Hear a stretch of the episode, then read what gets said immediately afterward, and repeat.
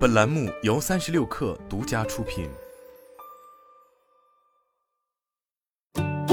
本文来自微信公众号“三亿生活”。六月初，腾讯旗下的移动游戏直播平台企鹅电竞正式停运，而曾经热闹的游戏直播行业，也随着全民 TV、熊猫 TV、龙珠 TV 等平台的退场，如今已经显得有些门前冷落车马稀了。在曾经腾讯在游戏直播领域亲儿子的企鹅电竞停运后，作为干儿子的虎牙同样也遇到了逆风局，并开始积极求变。日前有消息显示，虎牙方面推出了一款名为“喵处”的社区。据了解，喵处围绕着部落进行了功能上的设计与打造，其中部落涵盖了正能量、斜杠青年、游戏、学习、生活、自律等进行划分。用户需申请才能加入到，在加入后，用户可进行发帖，同时也能申请成为管理员。此外，用户还可以直接通过发布功能发表图文内容，并会同步至首页的广场中。优质内容还会获得平台推荐。想必许多朋友都已经看出来，虎牙的喵处不就是此前 QQ 的兴趣部落吗？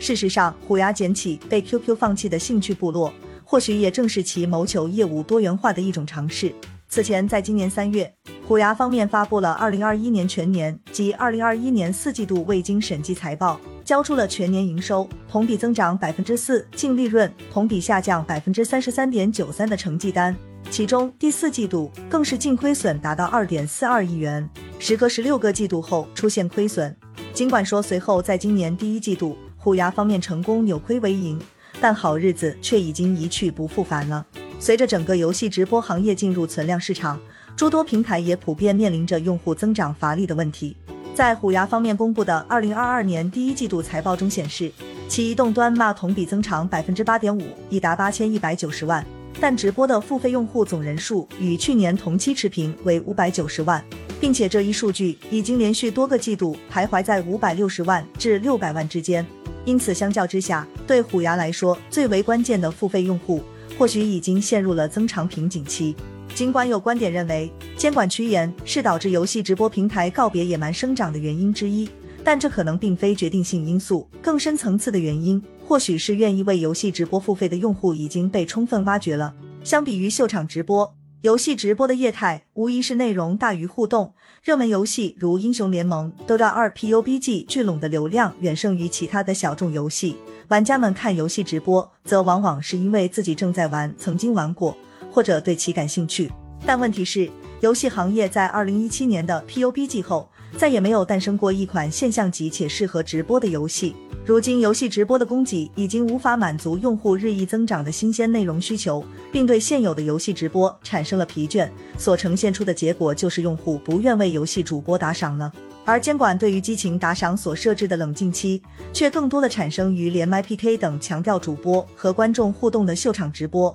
作为起源于秀场直播的商业模式，游戏直播的用户往往并没有给主播打赏的风气。至于说广告，在各大直播平台的财报中，广告并非核心营收支柱。没错，游戏直播面临的核心困境极有可能是跑马圈地的玩法不再灵验了。即便用户量有了，但大量用户却不愿意付费。而广告成不了直播平台营收支柱的的原因也很简单，毕竟直播强调的是实时性与互动性。用户看直播时聚焦在直播画面，会忽视页面广告；但在直播里插播广告，则会对直播的连续性和完整性造成巨大的影响，并且除了付费增值，广告都走不通。电商这一变现法宝也被短视频平台用直播带货拿走。在马太效应与用户习惯的影响下，虎牙等游戏直播平台尝试直播带货，也基本均以失败告终。如今摆在虎牙面前的路，其实可能就只有两条，其一就是躺平。再合并斗鱼，未果后，凭借着用户规模与赛事版权的优势维持现状，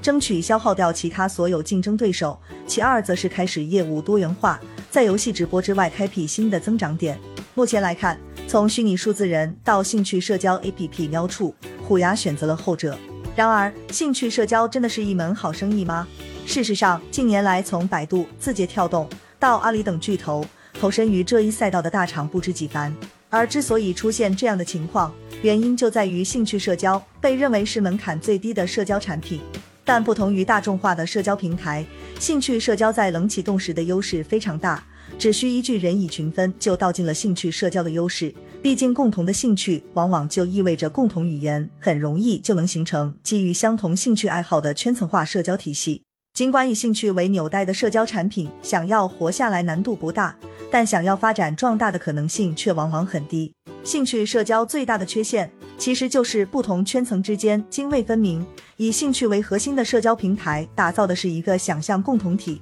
而这种共同体通常会导致圈地自萌，并天然的反商业化。君不见 B 站在商业化过程中已经留下了 B 站可能会倒闭，但绝不会变质的 flag。这也是为什么互联网大厂的兴趣社交产品，诸如网易的 Lofter、阿里的有啥、百度的有铺、腾讯的 QQ 兴趣部落等，不是无疾而终，就是被主动放弃。那么，虎牙如今捡起 QQ，选择放弃的兴趣部落，能做到互联网大厂都不到的事情吗？